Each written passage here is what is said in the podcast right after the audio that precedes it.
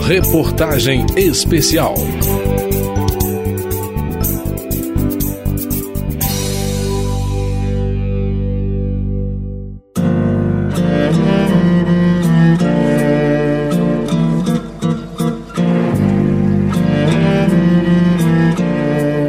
Das inovações sugeridas pelo projeto que cria o Estatuto das Vítimas é a ampliação do conceito que vai delimitar quem vai poder ser beneficiado pelas medidas que forem aprovadas. Eu sou Vera Morgado e começo esse capítulo da reportagem especial sobre o Estatuto das Vítimas com essa novidade contida no texto: a ampliação do próprio conceito central para incluir também como vítima quem convive ou conviveu com alguém atingido por um crime ou uma calamidade pública e as comunidades afetadas nesses eventos. Ali onde eu chorei, qualquer um chorava.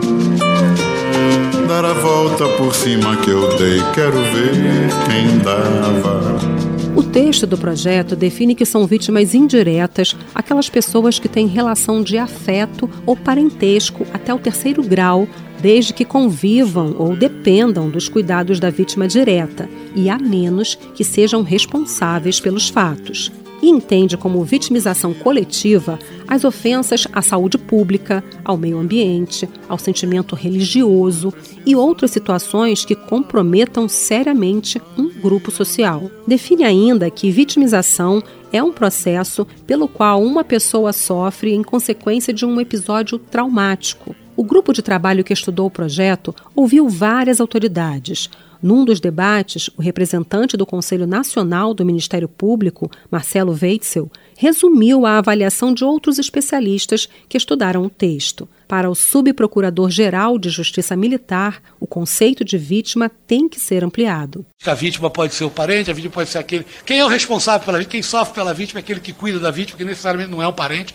A gente sabe muitas vezes nessas áreas mais carentes que fica aquela pessoa com a guarda, né? Faleceu a família, é o vizinho que cuida daquela criança, né? Então ela passa, ela tem direito a se portar como vítima, a ser tratada como vítima, uma vítima indireta. Marcelo Weitzel acredita que o Estatuto pode ter um grande impacto no direito processual penal, que são as normas para a aplicação do direito penal. Por quê? Os próprios projetos todos são unânimes, de evitar uma revitimização, de evitar reinquirições que causam... A colheita de prova vai ter que ser feita diferente a colheita de prova vai ter que ser feita respeitando a vítima. Nós vamos ter que trabalhar a cultura, cultura das nossas autoridades. Um dos eixos da proposta sobre o Estatuto estabelece como deve ser o sistema de proteção à vítima, com o objetivo de garantir a vida, a segurança, a intimidade e evitar os riscos da chamada vitimização secundária ou reiterada. O que seria isso? Depois do crime, a vítima inicia um drama de muitas camadas, material, psicológico e também o drama moral, que surge ao ser julgada pelo seu comportamento. É, é assim que a Raquel Lombardi descreve uma situação que ela viu se repetir ano após ano nas delegacias de polícia em que atuou. Hoje ela é presidente do Sindicato dos Delegados de Polícia e cita estereótipos que existem no sistema de justiça criminal e que, segundo ela, precisam ser quebrados para que a vítima possa ser bem atendida sem ser culpada pela prática do crime. Não falo só sobre as vítimas mulheres, principalmente, que são rotuladas como vítimas de violência doméstica ou de crimes sexuais. A primeira pergunta é: o que a vítima fez para ser vítima? Qual era a roupa usada, qual era o comportamento que ela tinha e quando a vítima é vítima de crimes patrimoniais, será que essa vítima não estava ostentando uma vi vida luxuosa? Em 1985, a ONU publicou uma declaração dos princípios básicos de justiça para as vítimas da criminalidade e do abuso do poder. Já estavam lá as diretrizes que deram um norte para as políticas públicas em diferentes regiões do mundo uma das principais indicações da ONU, diz que os países devem criar medidas para reduzir a vitimização. Sem deixar de lado a obrigação de reparar os danos, a declaração sugere ações de assistência à saúde física e mental e também assistência econômica em situações de carência, além de atitudes de respeito e compaixão pela dignidade dessas pessoas. Afirma que a opinião e as preocupações da vítima devem ser apresentadas nos processos. Para que tudo isso aconteça no Brasil, serviços de justiça, de polícia, de saúde e de assistência social precisariam receber uma formação que sensibilize para as necessidades das vítimas. Foi isso que os especialistas disseram para a coordenadora do grupo de trabalho, a deputada Tia Heron, do Republicanos da Bahia, e para o relator do GT, o deputado Gilberto Nascimento, do PSC de São Paulo. A experiência da psicóloga Jônia Lacerda com casos de tragédia coletiva ajuda a gente a entender que tipo de treinamento seria necessário. Na pandemia, um projeto coordenado por ela desenvolveu um sistema de atendimento adaptado à emergência sanitária, uma condição que, segundo a psicóloga, requer técnicas diferentes. Por terem vivido experiências abruptas e violentas, grupos atingidos por tragédias são comunidades em estado de choque. Eu estou falando em angústia confusional extremamente grave. Né? É isso é que a situação de choque instala na pessoa e na família. E segundo o luto, que ela se ela discriminar. O que é morto está fora. Eu aqui dentro continuo viva. Discriminar e aceitar também.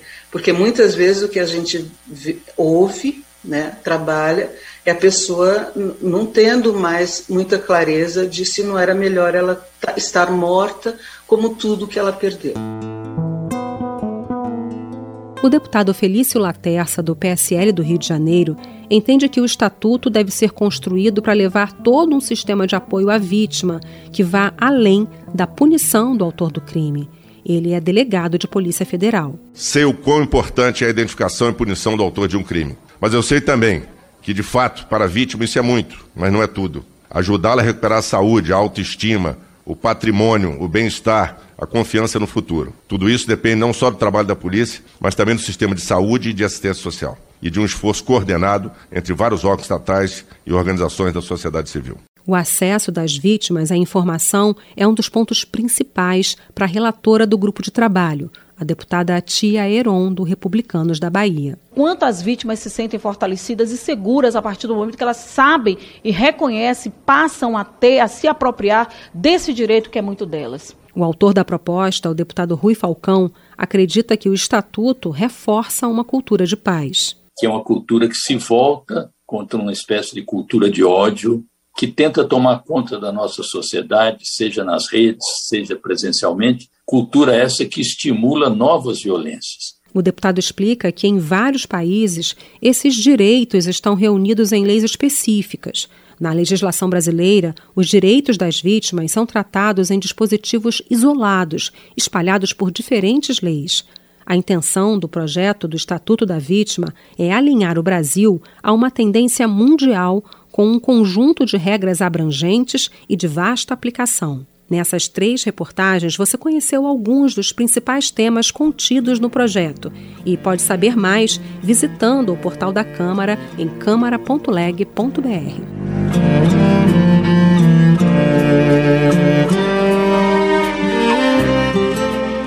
Essa reportagem especial teve edição de Cláudio Ferreira e trabalhos técnicos de Marinho Magalhães. O conteúdo completo está em radio.câmara.leg.br. Reportagem especial.